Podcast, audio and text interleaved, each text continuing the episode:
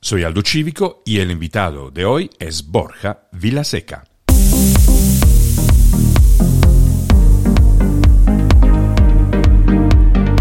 Bienvenidos a un nuevo episodio de Inspira tu mente, el podcast eh, dedicado a todos aquellos que quieren vivir la vida en eh, sus propios términos, que quieren ser los autores de su vida y no simplemente interpretar un guion escrito por otros. Yo soy Aldo Cívico, antropólogo columnista, conferencista, mentor de liderazgo para emprendedores, gerentes, ejecutivos, eh, algunas celebridades, creador del Aldoritmo, un proceso de coaching profundo que evolucionando tu núcleo interior te ayuda a vivir tu propósito con entusiasmo y obstinación, logrando así siempre nuevos niveles de conciencia y plenitud. Hoy tengo el honor de tener como invitado a Borja Vilaseca, quien encontré en Barcelona hace unas semanas, a la víspera de la salida de su último libro, Las coincidencias no existen. Borja Vilaseca es un autor, emprendedor y creador de sistemas pedagógicos que a lo largo de su vida se ha concentrado en los temas del autoconocimiento y del liderazgo personal y es el fundador de Cuestiona, una comunidad educativa que impulsa programas tanto presenciales como online, así como de la Academia, un movimiento ciudadano que promueve la educación emocional en jóvenes de entre 18 y 23 años. Con uh, Borja Vilaseca hablé de su último libro Las coincidencias no existen, un libro absolutamente fascinante, y del despertar de la conciencia que marca nuestros tiempos. Estamos viviendo en la edad del ser. Disfruta de nuestra conversación. De conversar contigo. Tenemos muchas cosas de biografía en común, pero sobre todo una visión del mundo que compartimos. Pero me gustaría empezar desde el final, que es tu último libro. Y tú empiezas con una observación muy interesante, o sea, que las religiones están en declino, pero hay un renacimiento del espíritu. ¿Qué estás observando en este sentido?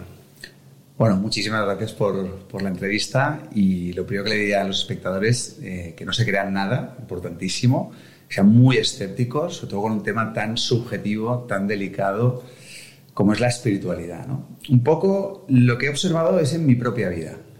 Como siempre, todos los ensayos que escribo al final es una investigación periodística, un análisis eh, apasionado, pero tras una observación de lo que ha sido mi propia experiencia como ser humano. No sé en tu caso, pero yo nací en un entorno donde fui condicionado. O sea, eso no fue una elección. Católico no practicante. En mi casa no practicaban, pero eran católicos. Tenían las creencias pues del cristianismo, lo vivían pues desde esa visión, ¿no? Pero no iban a misa y no practicaban. Pero así es como yo fui educado, así es como yo fui condicionado, creyendo en un Dios que es una creencia. No es una experiencia que uno ha vivido y le ha transformado. No, es algo que te han contado desde que eras niño, lo has tomado como de verdad, porque los niños endiosamos a los adultos, no les cuestionamos, no tenemos pensamiento crítico, y esa creencia, esa creencia religiosa, con esa creencia religiosa, inconscientemente creas parte de tu identidad soy cristiano, soy católico, soy musulmán, soy judío, y eso ya es tu mente la que es condicionada, pero no es tu verdadero ser, el cual trasciende todas estas etiquetas, todos estos ismos, ¿no? Bueno, pues fui creyente y con 18 años, a raíz de una serie de experiencias, en mi caso, pues eh, traumáticas y relacionadas con el sufrimiento y con la inmadurez de la adolescencia, estaba a punto de morir varias veces y demás, toqué fondo, toqué fondo y, en esa tocada de fondo eh, hubo un momento ¿no? donde con cierta valentía pues, me declaré ateo. Creía en Dios y miré al cielo con miedo de ser fulminado porque dije, ahora dejo de creer en Dios. Pero el debate entre creyentes y ateos, que son las dos caras de una misma moneda, tiene que ver con un aspecto racional, tiene que ver con un aspecto de condicionamiento más intelectual. Entonces, bueno, pues tenía unas creencias, cuestioné esas creencias y empecé a adoptar otras creencias opuestas, que es el ateísmo. Y así anduve unos cuantos años hasta que finalmente me adentré en el autoconocimiento a través del enneagrama. Tuve unas experiencias donde desapareció por instantes el yo, el ego, el experimentador, ¿no? Y experimenté una conexión profunda, una armonía, una felicidad, una dicha que yo jamás había experimentado. Y luego cuando empecé a investigar, me di cuenta de que a eso es lo que le llaman una conexión con el ser esencial, con Dios, con la chispa de divinidad que todos llevamos dentro. Y eso se enmarca en una espiritualidad laica, que es un poco lo que viene a reivindicar el libro. Espiritualidad, pero que no tiene nada que ver con creencias religiosas, que no tiene nada que ver con instituciones religiosas, que no tiene nada que ver con dogmas, que no tiene nada que ver con intermediarios externos. Es una espiritualidad que es parte de tu naturaleza esencial y que no tienes que creer en ello. Simplemente tienes que ir hacia adentro y quitar todas las capas y corazas y que te separan de ese ser esencial con el que naciste, de esa experiencia de, unidad, de comunión. Y eso para mí es la espiritualidad. Para vivir esta espiritualidad tiene que tener un aspecto místico, la mística, la inteligencia intrapersonal, ir hacia adentro, ir más allá de la mente, de los pensamientos, conectar muy profundo. ¿no? Y cuando tú conectas con esa espiritualidad, luego puede ser que hay personas que han vivido esa experiencia que dicen, oye, es que a mí el camino de Jesús de Nazaret, este filósofo, ay, por una cuestión cultural, me encanta cómo él expresa, me encantan los valores y demás, pero ya no te vuelves un cristiano fanático, em, rígido. Ay, no, yo es que conecto mucho más pues, con el budismo, con Buda o con Lao Tse, o con... Te vuelves una persona abierta, te vuelves una persona flexible, tolerante, ¿no? Y de pronto redescubres que en el fondo religión etimológicamente viene de religare, que significa volver a unir lo humano con lo divino. ¿Por qué? Porque cuando nacimos, en ese parto, en ese trauma de nacimiento, nos corta el cordón umbilical y nos separan de la madre, nos separan de ese estado oceánico en el que nos sentimos unidos con la vida, con el todo, con Dios, como quieras llamarlo, y cuando nacemos nos sentimos separados. Y ahí creamos el ego, el personaje, las creencias, y toda nuestra vida sin darnos cuenta, consciente o inconscientemente, es una búsqueda espiritual para volver a casa, para sentir esa conexión. Y las religiones, las instituciones religiosas se han separado de su significado original y han secuestrado la espiritualidad. Y tienen un peso y una influencia tremenda. Surge el ateísmo como corriente para desenmascarar reactivamente pues esos dogmas, pero nos encontramos hoy en día con un desierto espiritual muy fértil porque la gente está tocando fondo y la religión, tal como la conocemos, ya no es capaz de dar respuestas. Por eso decimos algunos, ingenuamente, que gracias al autoconocimiento, la democratización de la sabiduría, entrevistas como esta que propagan este tipo de conocimiento, la espiritualidad laica creo que va a ser el próximo gran fenómeno que le ocurra a la, humanidad. ¿no? ¿Y, tú cuáles evidencias encuentras? De, tú, tú, hablas en el libro de un despertar de la conciencia, ¿sí? ¿Dónde encuentras esta evidencia? ¿Dónde dices, ah, estoy viendo eso, estoy observando eso? Evidentemente, claro, los que nos dedicamos con pasión, en mi caso desde los 25 años, tengo 40 ahora, ¿no? llevo 15 años un poco predicando ¿no? Eh, ese despertar de conciencia basado en mi propia experiencia. ¿no? Entonces, claro, vivimos una burbuja al final, porque claro, yo cada día pues, comparto con, con, bueno, casi ya dos millones de seguidores en las redes sociales pues, este mensaje de autoconocimiento, de espiritualidad laica, de empoderar a la gente a través del autoconocimiento y vas viendo, ostras, que cuando antes predicabas parece que predicabas en el desierto y ahora ves que esto está llegando. Es decir, que el otro día voy a una boda y en una mesa de boda donde nadie se conoce, donde es un entorno donde habitualmente se dan conversaciones, digamos, muy banales, superficiales, hablamos de la tele, de la política o de tal, ay, pues a mí me han regalado un curso de educación emocional. Ay, yo estoy haciendo meditación. Yo he hecho una carta astral.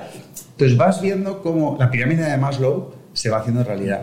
Tenemos nuestras necesidades cubiertas, ¿no? Y cada vez la gente está buscando trascendencia, realización, propósito, sentido, ¿no? Porque está habiendo una epidemia de opulencia. Tenemos de todo, pero nos tenemos a nosotros mismos. Somos más ricos que nunca materialmente, pero nos estamos dando cuenta, por contraste, de nuestra pobreza espiritual, ¿no? Y ahí empieza la búsqueda. De hecho, la búsqueda es para privilegiados. Porque hay muchas personas que no tienen el tiempo todavía suficiente porque todavía están tratando de saciar sus necesidades relacionadas con la supervivencia, con la seguridad, con tener lo mínimo y necesario. Pero claro, hay un montón de millones de seres humanos que tienen el privilegio de tener eso cubierto y se empiezan a preguntar, ¿hay algo más aquí? Pero las creencias, insisto, las creencias jamás podrán colmar ese vacío, esa desconexión. Son las experiencias que venimos a reivindicar con un libro como este. Con lo cual, y yo creo que también, además, las nuevas generaciones, claro, esto te lo dice cualquier tradición religiosa, ostras, eh, tú ves eh, la audiencia de las iglesias y, todos tienen canas, ya me entiendes, ¿no? Eh, ves la gente que va al sacerdocio y, ostras, pues cuesta eh, inspirar a los más jóvenes. Y, a pesar, a pesar de, estas nuevas ideologías tan frescas que está trayendo el, nuevo Papa, ¿no? Pero yo creo que es imparable. Lo que pasa es que, como siempre digo, paciencia revolucionaria, porque la religión, tal como la conocemos, la Iglesia Católica, tal como la conocemos, tiene un peso tremendo en la sociedad y su contribución también ha hecho, por supuesto, pero desde mi punto de vista, mm, lo nuevo, lo emergente, lo disruptivo, lo que realmente está transformando la vida de cada vez más personas es el camino del misticismo, del autoconocimiento y del desarrollo espiritual. Y para esto, la gran noticia es que no necesitamos intermediarios entre nosotros y Dios, porque Dios está dentro. Dios es una experiencia sola y unidad, para que nuestra mente fragmenta. Tú, yo, la cámara, la silla, pero subyacentemente, cuando quitas la mente de la ecuación, si tú quitas la mente de la ecuación, lo que queda es una sensación de conexión y de unidad. Y esto es de lo que trata la, espiritualidad, de vivir con esa conexión en tu día a día y, despiertas del sueño, despiertas del ilusorio, cae el sufrimiento, caen muchos velos, cae mucha ignorancia y oye, vuelves a tu vida y lo que siempre se dice, nada ha cambiado, pero todo ha cambiado porque tú has cambiado. Lo único que cambia es tu percepción de la realidad. Y esto es un poco ese despertar de conciencia. ¿no? Y para mí, insisto, el autoconocimiento, la psicología transpersonal, que va más allá del ego, todos los caminos de sabiduría te llevan a esa experiencia mística de disolución del yo, del ego, que son palabras, hay que vivirlo, y a la reconexión del ser esencial, de tu dimensión espiritualidad. Y sé que hay gente que me dice, Borja, cuando me hablas de espiritualidad, ay, la creencia me, lleva un poco al escepticismo, ¿no? Porque esto me suena a, religión, ¿no? Siempre digo, la religión es para las personas que tienen miedo de ir al infierno. La espiritualidad es para las personas que ya hemos estado en el infierno. A veces parece que hemos de tocar fondo, Aldo, para iniciar esta búsqueda. Y dice, no, es que no creo en la espiritualidad, me dice la gente. Es como si dijeras, no creo en mis riñones. Es una parte de ti, es una parte de tu condición humana, pero es invisible, es intangible, no se puede ver con los ojos pero se puede sentir con lo más profundo de ti. Pero vivimos desconectados, vivimos en la superficie, vivimos perdidos fuera, hasta que fuera pasa algo que nos lleva a esa noche oscura del alma, iniciamos la búsqueda y cada vez más gente está despertando. De hecho, estaba curioso también de eso, porque podríamos decir que tus primeros 19, 20 años han sido muy duros, o sea, desde el comienzo del nacimiento. Sí eh, tuviste problemas de salud muy, muy chiquito, no te sentías a gusto en el sistema educativo. O sea, muy, muy, muy difícil hasta los 19. Si hoy tú miras a este infierno del cual tú hablas, ¿no? ¿Cómo, ¿cómo interpretas esta primera parte de tu vida, mm. considerado lo que pasó en la segunda parte? Bueno, y aparte, claro, siempre dicen que lo peor que le puede pasar a una familia es que le salga un hijo escritor. Porque, claro, tampoco es cuestión de contar aquí lo que ha pasado, ¿no? Yo siempre digo, cuando muera toda mi familia contaremos la verdad y, la verdad intentando ser lo más objetivo posible, porque evidentemente yo tengo una enorme parte de, de corresponsabilidad en todo lo que ha pasado, ¿no? Yo, para empezar, ya nazco y, y estoy a punto de morir en el parto tengo un cuadro agudo respiratorio, eh, me estoy ahogando, tragando residuos de la placenta, me tienen que reanimar y hacer el boca a boca. O sea, esa es mi, mi bienvenida al mundo. Estoy un mes y medio en la incubadora en el 81 eh, y nadie me toca. O sea, imagínate todo eso. Yo soy un tío muy tocón y muy cariñoso, igual es por eso, ¿no? Pero bueno, dicen que todo eso marca, ¿no? Y luego una infancia, bueno, pues algún día ya, ya me meteré ahí en ese jardín, ¿no? Un absoluto infierno, absoluto infierno, pero es una bendición y eso tiene unas secuelas, porque ahora digo bendición y es un concepto, es una intelectualización, pero a nivel emocional, pues ahí uno sabe las, las piscinas olímpicas de lágrimas y lágrimas que ha derramado para, para sanar o integrar o liberarse de, ese dolor, ¿no? Pero como digo en el libro, eh, y todo está basado en mi experiencia personal, lo que sucede conviene. Esto es un proverbio budista que me encanta, en el sentido de que en la vida tú naces como una semilla y esa semilla contiene un potencial, ¿no? Y ahí llámalo destino, llámalo propósito, ¿no? Pero todo lo que vives en tu vida, lo que he verificado, y no os lo creáis, es lo que necesita esta semilla para florecer. Pero claro, en esta sociedad juzgamos, condenamos, esto no puede ser, esto no debería haber pasado. ¿Cómo puede ser que ocurran estas cosas? O sea, juzgamos, condenamos, nos quejamos, rechazamos, peleamos, entramos en conflicto con lo que pasa porque lo interpretamos desde nuestra mente egoica, egocéntrica, con sus creencias limitantes sobre cómo funciona la vida, y nos generamos el sufrimiento. Porque puede ser que te pasen cosas durísimas en la vida y más, pero al final, más allá de los duelos que uno pueda vivir, es cómo tú lo afrontas. Lo que sucede es lo que es.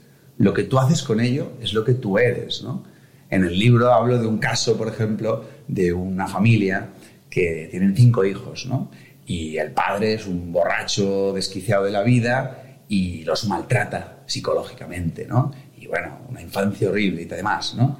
Y entonces explico cómo uno de los cinco hijos, cuando se hace mayor, pues eh, se convierte en un borracho y se suicida. Como otro de los hijos es otro desgraciado, liante, totalmente perdido y amargado de la vida, ¿no? Como otro, ostras, es una persona que lo ha pasado muy mal, ha vivido un divorcio, pero bueno, al final ha conseguido eh, perdonarse a sí mismo un poco, a su padre y bueno, pues eh, más o menos va tirando. Pero luego explico otros dos casos que la gente tiende a pues, ridiculizar, pero a veces suceden estas cosas, de que en base a la semilla con la que nacieron, pues un caso donde esa persona pues no manifiesta esas conductas maltratadoras, porque sabe de dónde viene y se convierte en un padre súper amoroso. Ha hecho un proceso de perdón hacia lo que le pasó, de aceptación, lo ha aprovechado. Él sabe lo que ha sufrido, él sabe el dolor que ha experimentado y sabe los demonios internos que ha tenido y sabe que esa heridita, ese trauma le va a acompañar de por vida pero ha aprendido a superarse, a vencerse a sí mismo y a no dejarse llevar por sus sombras y ha hecho de esa experiencia convertirse en un padrazo, en un padre amoroso, con una mujer que le adora y demás. incluso el último, que también ha hecho un proceso similar, ha montado una fundación para ayudar a niños que han sido maltratados. Incluso el último se siente agradecido porque dice, mi vida tiene un propósito enorme, tiene un sentido extraordinario. Claro que le he pasado muy mal, pero salgo de mí y veo a mi padre y empatizo siento compasión, veo todo el dolor, porque hostia, mi abuelo era maltratador, ah, vale, ahora entiendo. Y te vas dando cuenta de que la vida es todo el rato un desenvolvimiento perfecto, natural y orgánico, donde todo el rato está pasando lo que tiene que pasar para que los seres humanos crezcamos, evolucionemos, despertemos y conectemos con nuestra grandeza de espíritu, nuestro potencial. Pero ¿qué nos encontramos? Que debido a la cosmovisión imperante, donde la religión ha tenido un papel eh, importante, estamos en guerra con la vida. Entonces, la invitación de este libro es maximizar la eficiencia existencial. Decir, oye, no tengo ni idea de lo que me va a pasar Aldo. Pero no es que tenga fe, no, no es una cuestión de fe. Es, es una cuestión de verificación empírica, de decir, no pasa lo que queremos, pero siempre pasa lo que necesitamos para aprender, para crecer, para evolucionar. Y cuando te comprometes con ese aprendizaje, Aldo, lo que he descubierto es que de pronto, ostras, va emergiendo en ti una versión desconocida cada vez más poderosa, cada vez más libre, amorosa, despierta, consciente. Y estoy idealizándolo porque todos somos humanos y yo el primero que cogeo tienes ego y demás, pero ya me entiendes. Joder, yo vino al Borja de 19, miro el Borja de 29, miro el Borja ahora de 40 y ahora, claro, la complicidad es, madre mía, ¿cómo será el de 50? ¿Cómo será el de 60? ¿Qué me va a tener que seguir pasando para yo convertirme en mi mejor versión? Porque para mí la espiritualidad es realmente decir, oye, tú, te vas de este mundo diciendo, madre mía, he aprovechado la vida, te sientes vivo, vives en la incertidumbre, abrazas el cambio permanente. Tú no verás nunca en la vida una plantita que esté quieta. Para nuestra percepción, que, que tranquila están las plantas. Cuando tú pones la cámara rápida, vas viendo como todo el rato están buscando la luz, todo el rato están buscando la luz. ¿Qué quiere decir esto? Todo el rato hemos de buscar el beneficio que nos está aportando la experiencia que la vida nos está ofreciendo en cada momento. Esto es un cambio radical de, actitud y por eso el desarrollo espiritual para mí es tan fundamental en la vida porque es lo que te, te cambia por completo la manera de estar en, esta vida. Con lo cual, sí, puedes decir que tragedia, pero qué bendición, depende cómo lo mires. Para mí es una bendición. Por eso eh, los primeros libros que publiqué se los dediqué a, mi familia, ¿no? que es, ha sido mi germen de despertar eh, profundo. ¿no? Sí, y este, este proceso de autoconocimiento, que además es, un, es una transición, como tú lo explicas muy bien en, en, varios de tus libros, pero ¿cuáles son las condiciones para empezar este camino de autoconocimiento? Porque todos queremos cambiar, pero cuesta muy, mucho empezar este camino. ¿Por qué es tan difícil? ¿Cuáles son las condiciones para empezarlo? Claro, primero entendamos por qué es tan difícil, ¿no? Si yo me doy cuenta de que hay una resistencia. Sí. Nos resistimos a la vida. O sea, la vida todo el rato nos da lo que necesitamos, pero nosotros estamos diciendo no, no a la vida, porque a mí esto no, esto no. Y encima, no solo eso, nos resistimos a lo que sucede y además deseamos lo que nos sucede, con lo cual es como una doble neurosis que vivimos constantemente, ¿no?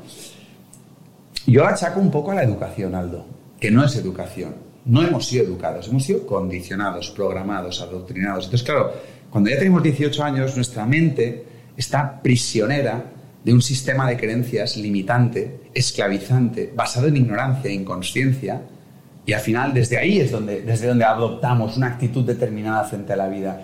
Eso hay que cuestionarlo. Entonces, ¿por qué no lo cuestionamos? Porque claro, tú construyes tu identidad, tú creas tu identidad con las creencias. Esas creencias son de segunda mano. Esas creencias no las has elegido. Yo no he elegido mi acento, tú no has elegido tu acento. Yo no he elegido, ostras, pues en función del entorno social y familiar, el equipo de fútbol, el partido político, las creencias religiosas, económicas, nuestra forma de pensar. Entonces ahora mismo el ser, el espíritu, la conciencia, llámalo como quieras, esa parte intangible, espiritual de nuestra condición humana, que es lo que le dota de sentido y trascendencia a nuestra existencia y es lo que nos mantiene cuerdos en esta sociedad descriptivamente con cariño, profundamente enferma en la que vivimos, eso está totalmente secuestrado. Estamos encarcelados por nuestra mente. Vivimos en un mundo ilusorio creado por nuestra mente, orquestado por pensamientos, ¿no? Eso es la dualidad que dicen los, los filósofos de Advaita, ¿no? Entonces, no lo cuestionamos, nos resistimos a ello porque esa cárcel en la que vivimos, esas creencias, ese falso concepto de identidad, ese personaje que nos hemos montado para vivir en sociedad, nos da seguridad, nos da una cierta estabilidad, porque si no, Aldo, ¿qué coño hacemos aquí? ¿Qué es esto de la vida? ¿Por qué me levanto cada mañana? Eh, ¿no? Entonces, la gente no quiere pensar en esas cosas. Porque lo primero que genera es una ansiedad existencial. Por eso las religiones han triunfado tanto, porque son, son tranquimacines espirituales. Te dan la pastillita embotellada, tal y cual, tú tranquilo, creen esto, te fe y esto te calmará, ¿no? Y luego vienen los ateos y los demascaran, pero, pero la espiritualidad, tú no necesitas ese tranquimacín. Porque es una certeza absoluta porque la experimentas en tu interior. Entonces, ¿cuál es el requisito? Yo me he dado cuenta que eso hay un requisito. Es tocar fondo, Aldo. Es tocar fondo. Entonces... No, no, no hay otra. O sea, hay No, que hay tener esta experiencia No hay otra. Lo que pasa el dolor existencial. ¿no? Claro, porque luego en el libro, en el primer capítulo digo, em, sé viajero, no turista, ¿no? Sí. Hoy hay mucho turista espiritual. Hoy hay mucha gente que dice, ay, voy a, voy a leer estos libros y empalmo un libro tras otro y se queda todo en el intelecto. Voy a hacer estos retiros en el ashram en la India para luego decir que he ido a, la, a ashram y he estado con Osho y tal y cual. El ego espiritual está ahí, ¿no? Decir, hay mucho turista, hay mucha gente que utiliza la espiritualidad para no sentir las emociones. Hay mucha gente que utiliza la meditación para aislarse socialmente. Es decir, no es no son las herramientas del desarrollo espiritual que te transforman, es desde dónde son empleadas estas herramientas. Hay gente que utiliza eso para adornar su identidad. Ya no le basta con tener un ego. Ahora el ego se estiliza y tiene que ser un ego espiritual, porque te sientes superior, mejor, diferente. El ego lo corrompe y lo prostituye todo, ¿no? Por eso es muy importante conocerse uno mismo para no dejarse engañar por, por, por este impostor, ¿no? Entonces, digo tocar fondo y sé que puede sonar muy así, porque cuando tú tocas fondo, y quien ha tocado fondo sabe lo que significa eso, que básicamente hay tres grandes opciones. Me suicido, no puedo más, es un infierno la vida, yo estaba ahí, estuve ahí una temporada, con 19 especialmente. Eh, justo el tiempo posterior dejé de creer en Dios y ahí esa tocada a fondo finalmente eh, dije no me medico, porque esta es la segunda opción, que es muy legítima y por favor que nadie me malinterprete porque los medicamentos tienen su función.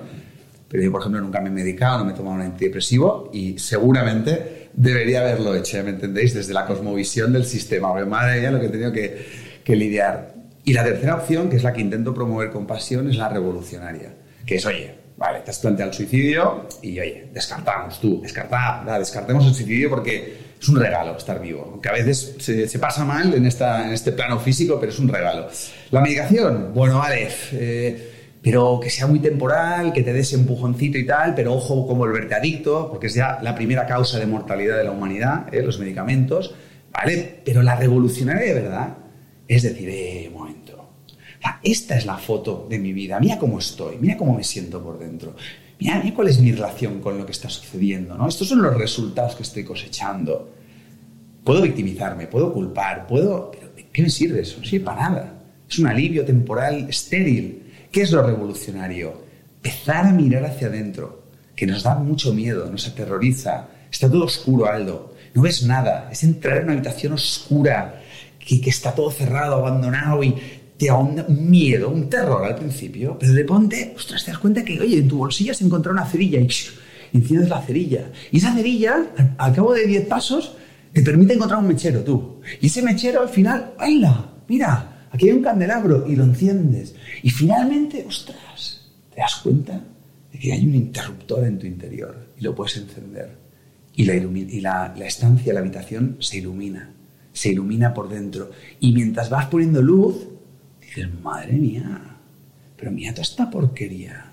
Pero madre mía, pero mira todo este dolor, mira toda esta mugre. Hola mía, pues si me he encontrado hasta un, a un mendigo viviendo aquí dentro. O sea, cuando la gente se da cuenta de cómo se sienten por dentro, de cómo están por dentro, eso es una hostia tan grande que te conecta con la humildad, la honestidad, la valentía de decir, ey, ey, ey, necesito parar, reflexionar y, y necesito un cambio profundo en mi vida. Eso es una crisis maravillosa. Entonces, ¿de qué se da cuenta la gente? Que ni la educación de los colegios te da respuestas, ni la religión de las iglesias te da respuestas, independientemente del ismo con el que terminen. Y entonces, ¿dónde encuentro yo respuestas? ¿O dónde encuentro yo un lugar donde hacerme nuevas preguntas? Entonces, para mí la palabra que vengo a reivindicar es el autoconocimiento, el desarrollo espiritual, el camino espiritual laico, el misticismo, llámalo como quieras, el camino de los hierbas, ¿eh? que también está muy, muy prostituido porque el ego espiritual se pone siempre las botas. Y entonces ahí está aflorando una nueva industria en la sociedad, hace muchos años, que podemos, palabras clave, inteligencia emocional, yoga, meditación, autoconocimiento, el enneagrama por ahí, eh, ¿no? Una serie de herramientas, una serie de, directrices, una serie de guías, una serie de formaciones, de programas, pero ya que tienen un calado más emocional, más espiritual, que lo único que, le- que- para lo que sirven es, hey, no tenemos herramientas. No nos han dado herramientas. Nos han dado la vida, que es un regalo y es un milagro, pero te han dicho, toma, la vida. Pero no te han dado GPS, no te han dado herramientas, no sabes cómo navegar por la vida. Entonces, en este momento histórico, necesitamos ser autodidactas. Autodidactas, aprender del legado de los grandes sabios de la historia de la humanidad, que todos han dicho lo mismo. Jesús de Nazaret, Lao Tse, Siddhartha Gautama Buda, Sócrates, Mahavira y más recientemente eh, Krishnamurti, Anthony Melo, eh, Ramana Maharshi, eh, eh, Gerardo Smelding, por citar algunos, ¿no? Es decir, místicos, sabios, filósofos que todos señalaban ese mismo camino. Conócete a ti mismo y conocerás todas las cosas, ¿no? Pero parece ser que está la resistencia, que lo que rompe la resistencia es la experiencia del sufrimiento. Pero hoy en día, perdonado, la mayoría parchea el sufrimiento. Y si tú no te permites entrar en esa noche oscura del alma, no saldrás con ese empuje para levantarte del suelo con la ayuda de- del suelo. ¿no?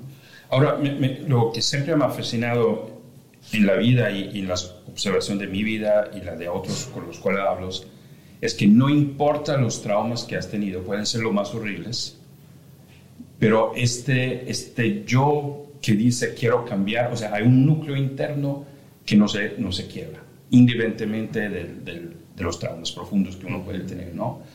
Entonces, este, te quería preguntar, desde tu experiencia, este yo que empieza, está en el infierno, está en la noche oscura del espíritu, y dice, yo quiero seguir viviendo, yo quiero cambiar. ¿Quién es este yo? Vale, mira que me das del yo. La última parte del libro es la más hierbas porque introduzco a los lectores, nada, meter la patita en el Advaita, ¿no? que es algo fascinante, maravilloso. Fíjate, cuando estamos en el vientre de nuestra madre, no, no, no nos sentimos un yo, no somos un yo. Yo estoy a punto de nacer, yo estoy dentro de mi madre, no, no, eh, lo que, lo que se siente es una experiencia de unidad, de conexión, es ese panteísmo, ¿no? Dios es el universo, el universo es Dios y formamos parte de, ese océano, ¿no? Es el estado oceánico. Cuando nos arrancan de ahí es cuando empieza poco a poco crear una ilusión llamada yo. Nos sentimos separados y creamos un yo. De repente ya el niño pequeño, ¿quién eres? Yo, yo, yo. Y al final nos convencemos de que somos un yo. Y por citar lo que has dicho antes, el infierno es creer que somos un yo separado. Y claro, si yo soy un yo, yo he escrito un libro, tú me estás entrevistando, yo eh, eh, soy la causa de mi sufrimiento, yo me victimizo del sistema, o sea, siempre el centro es el yo. Y el yo, paradójicamente, es ilusorio, es una construcción mental hecha de creencias, de pensamientos, y nos identificamos. Nos identificamos con el yo, creemos que somos un yo separado y ahí está el sufrimiento. Y no se acaba nunca, porque este yo siempre quiere más. Nunca nada va a ser suficiente para el yo. ¿Por qué? Porque es una ilusión, es una quimera. ¿no? El yo ha sido necesario durante los primeros años para sobrevivir, crear tu identidad, pero llega un momento que si tenemos la adecuada educación espiritual laica, por eso la transformación y la revolución de los colegios son tan necesarios, llega un momento en el que ese infierno que tú has citado, dices, yo no puedo más de mí mismo. Y te das cuenta ¿no? de que, ostras, ¿cómo puede ser? ¿no? Hay, hay muchas voces. ¿Quién soy? ¿quién soy yo?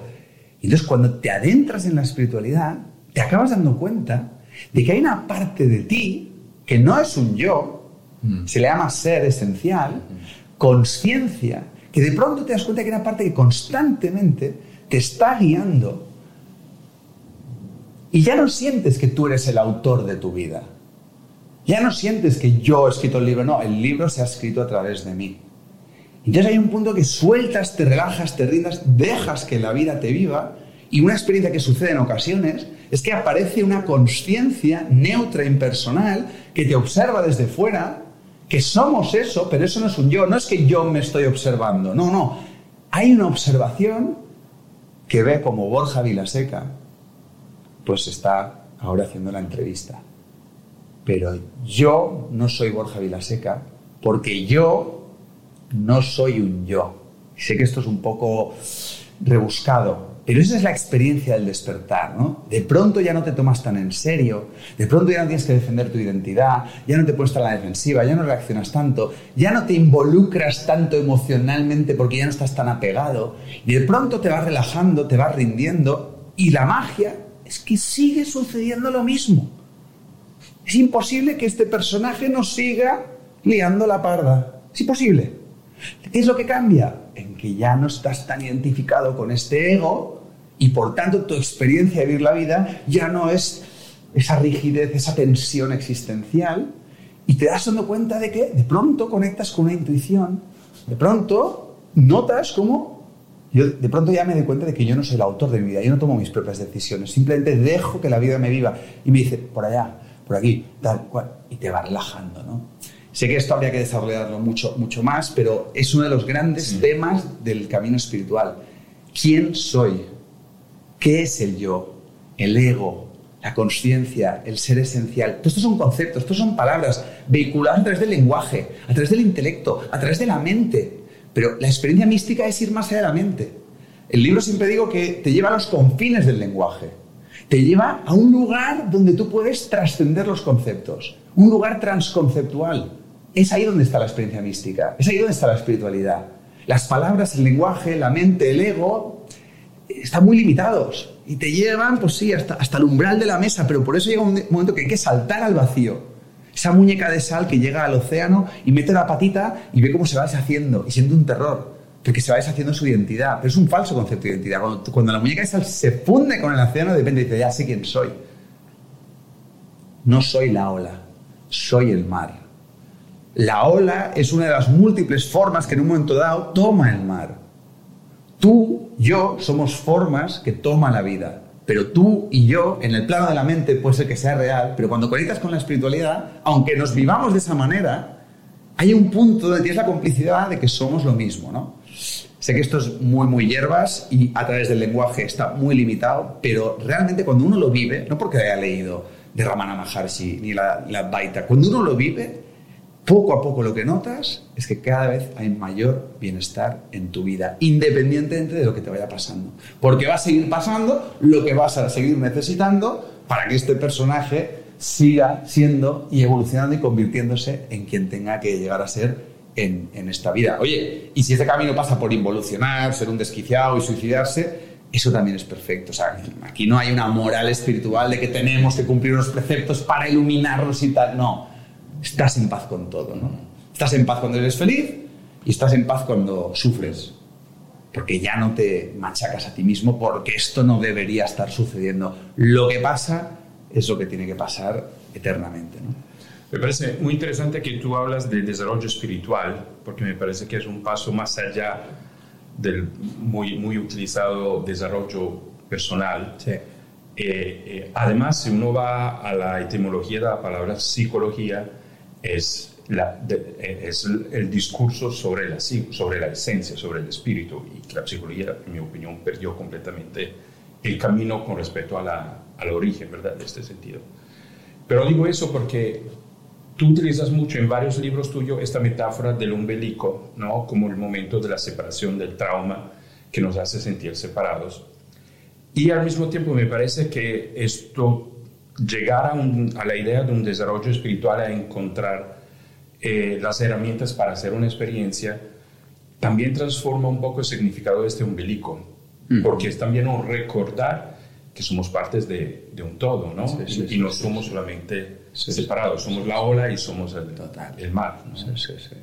Bueno, uno, de los primeros capítulos del libro se llama El verdadero pecado original.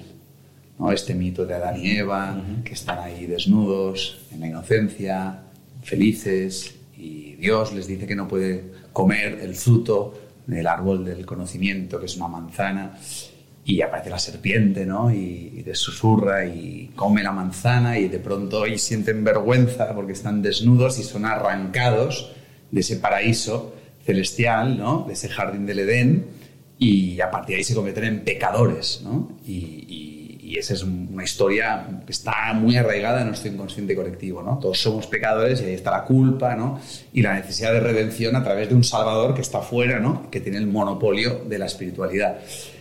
El verdadero pecado original, desde la mística, desde el misticismo, desde la espiritualidad laica, tiene que ver con lo que, con lo que acabas de decir, tiene que ver con el ombligo, tiene que ver con esta, esta cicatriz de nacimiento que nos recuerda el trauma por el que hemos pasado todos. Estábamos unidos con Dios, con la vida, con el universo, llámalo como quieras, y cuando nos corta el cordón umbilical, nos empezamos a sentir separados. ¿Pero por qué? Porque al cortarse el cordón umbilical, el, bebé humano está en modo supervivencia y, y, claro, busca hacia afuera, mira hacia afuera. Quiero, espero, necesito, deseo y me siento impotente, inválido, indefenso soy dependiente y estoy a merced de mis cuidadores, a los cuales, imagínate, endioso, porque me dan la vida. De repente aparece una cuchara y gracias a esto, ¿cómo? De repente alguien me da calor. O sea, yo no puedo valerme por mí mismo. Claro, eso son muchísimos años de una experiencia de profunda dependencia que mucha gente no supera, ni siquiera la edad adulta, ¿no? Entonces, el verdadero pecado original es esa herida de separación, esa sensación de desconexión, que uno siente en relación con los demás, con la vida, pero que en realidad Conectar es ir hacia adentro. Conectar no es coger el móvil y mandarnos un WhatsApp. Eso no hay conexión ahí. Eso es estar enchufados al Matrix. Conectar es un verbo espiritual que es ir hacia adentro, atravesar todas tus movidas, todas tus emociones reprimidas, todos tus demonios internos, todo lo que tú hayas tenido que vivir de oscuridad para reconectar ese interruptor, encender la luz y conectar con esa chispa de divinidad que al conectar con eso conectas con todo lo demás, te sientes unido a todo lo demás. Y ahí es cuando se vuelve al jardín del Edén. Ahí es cuando recuperas tu inocencia, que inocencia en latín quiere decir estado del alma libre de culpa, libre de juicio, y vuelves a la vida como adulto, menos ingenuo, con tus experiencias, con tus muletas si quieres, evidentemente, y con tus taras, pero con esa sensación de asombro, de decir, ah, ahora, entiendo de qué va esto. Pero no es un entender intelectual, es sapiencial, es experimental, ¿no? Es, ya no siento esa desconexión y, y luego por momentos te vuelves a desconectar. Para mí el viaje de la vida, yo no he logrado vivir permanentemente conectado, pero sabes cómo reconectar. Y ahí están las herramientas maravillosas que nos han compartido los grandes sabios. ¿Qué pasa cuando vives desconectado del ser y no sabes que vives desconectado? Eso es ignorancia, eso es inconsciencia. Te crees que te falta algo y que lo de fuera te lo va a colmar. Llámalo religión, llámalo dinero, poder, sexo, amor, fama, me gustas, lo que fuera. Y la gente va persiguiendo esas quimeras fuera. Y por eso tenemos el sistema que tenemos. Es un crecimiento económico, crecimiento económico y crecimiento y más y más y más y más y más, porque estamos yendo en dirección equivocada, hacia afuera. Cuando uno empieza a crecer y a desarrollarse espiritualmente, que es un poco la propuesta del libro, madre mía lo que creces y te desarrollas y, evolucionas y no tiene fin ese desarrollo espiritual, como la plantita, ya, veremos hasta dónde llega, pero es, es, espiritual y eso te conecta con lo que todos estamos buscando. Paz, felicidad, amor, esa sensación de conexión. Y para terminar, porque tú hablas de eso de estar enchuflados en el Matrix, ¿no? A mí, me parece que parte de esta corporocracia que tú también criticas mucho en, varios libros, hoy es la, la, ingeniería de las emociones. O sea, hoy la mina no son los recursos naturales bajo tierra, somos nosotros mismos. Nos sacan completamente de estos nuestros comportamientos. Y me parece que eso es el gran desafío hoy, ¿no? Cómo este desarrollo espiritual nos puede defender de la tiranía de, los algoritmos, si quieres. ¿no? Maravilloso, porque el desarrollo espiritual te lleva a vivir conscientemente, te lleva a vivir despierto. Para empezar, ya no estás hipnotizado por tu mente. En ocasiones eres capaz de ir más allá de tu mente, la atención plena, el mindfulness, salir de la mente, salir del encarcelamiento mental, ir a ese espacio de no dualidad, ir a ese espacio donde no te sientes un yo separado, sino que te fundes como esa muñeca de sal en el océano. Y esto es el camino meditativo, contemplativo, de silencio, de espiritualidad. Al dejar de estar hipnotizado por tu mente, creyendo de todas las historias que te cuentan los pensamientos, de pronto, claro, el sistema ya no tiene poder sobre ti. Porque el, sistema te mantiene encadenado a través de la mente, a través de la propaganda, de los medios de comunicación, de la cultura. Pero si tú sales de tu mente y vuelves a, la realidad que es aquí y ahora, instante presente, y te das cuenta del aire de olla, que significa estar vivo, te sientes conectado, él sigues en el sistema pero el sistema ya no tiene poder sobre ti. Entonces, ahí, esa para mí es la verdadera revolución, el despertar de la conciencia. Porque entonces entiendes el sistema, entiendes todas las paranoias que hay, toda la psicopatía que hay, pero lo aceptas, lo respetas, lo entiendes. Entiendes el lado oscuro, que es un reflejo nuestro, pero te conviertes en un activista, en un agente de cambio. Porque vives en el sistema, pero ya no eres pro sistema ni antisistema, eres sobre sistema. El poder ya no tiene, el, el sistema ya no tiene poder sobre ti. Te has empoderado espiritualmente. Pero fíjate que no hay que luchar contra lo de fuera. Tampoco hay que luchar contra lo de dentro. Simplemente hay que despertar. Simplemente hay que encontrar ese interruptor interior que está dentro. Mi amigo Eric Corbera, que conocemos juntos ayer, me decía, yo me declaro independiente, ¿no? en ese sentido, sí, sí, sí. De, todo eso. Para terminar, ¿cuál es entonces el futuro que tú que ves que está emergiendo?